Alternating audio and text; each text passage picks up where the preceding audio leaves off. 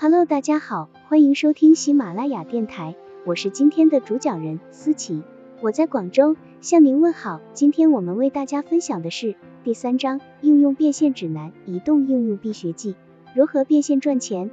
本文由 App Annie 出品，喜马拉雅平台播出。课程要点：一、移动应用如何让你躺着也能挣钱；二、免费应用如何通过增值服务挣钱；三、应用内带来收入的广告有哪几类？此外，还可以投放原生广告，这种广告形式可以是帖子、视频或文章，宣传某个品牌，但与应用的视觉风格融合的特别好。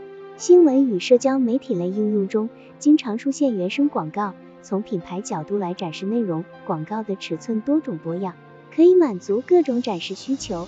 但选择全屏展示广告时一定要慎重，全屏广告的确能让用户不看也得看，但出现的时机很重要，应该是操作的自然间歇点，比如游戏的两个关卡之间，或健身应用的两套锻炼之间，不然很容易让用户产生反感。现在大多数应用都免费下载了，因为免费能吸引到更多用户。不过付费下载模式也可能给你带来丰厚的回报。付费应用相当于给潜在用户增加了一道门槛，因此你需要突出应用的价值。有什么亮点值得用户付费下载？你可以重点强调应用的独特功能，一分价钱一分货，非免费应用可比。付费下载使用与其他变现方法可以同时使用。例如，粉丝付费下载某个应用，可欣赏某明星之前所有的 MV，但如果还想看最新的现场演出视频，就需要再付钱才行。不过，用了付费下载模式后，再让用户看应用内广告就不太好了。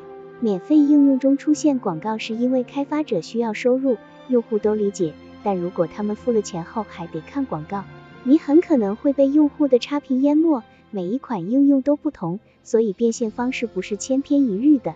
确定你的应用在哪些方面可以变现至关重要。下面我们通过分析应用的特点，找到应用变现的切入点。请看下面列出的八个特点，对你的应用适用吗？注意，每一项特点都对应了变现的空间。一、我的应用中有展示广告的空间。二、我会定期更新内容。三、我的应用有让用户中途休息的部分。四、用户每次都长时间使用我的应用。五，我的应用里有一些用户愿意付费的功能。六，用户希望保存和分享在应用内取得的成果。七，除了标准用户体验之外，我还提供付费内容。八，用户可能愿意付费去广告，享受没有干扰的应用体验。总结结语，因此的根据你的应用特点，找到最佳的变现方法，比如投放广告、应用内付费购买商品等。就能帮助你获得源源不断的收入。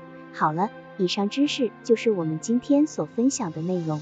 如果你也觉得文章对你有所帮助，那么请订阅本专辑，让我们偷偷的学习，一起进步吧。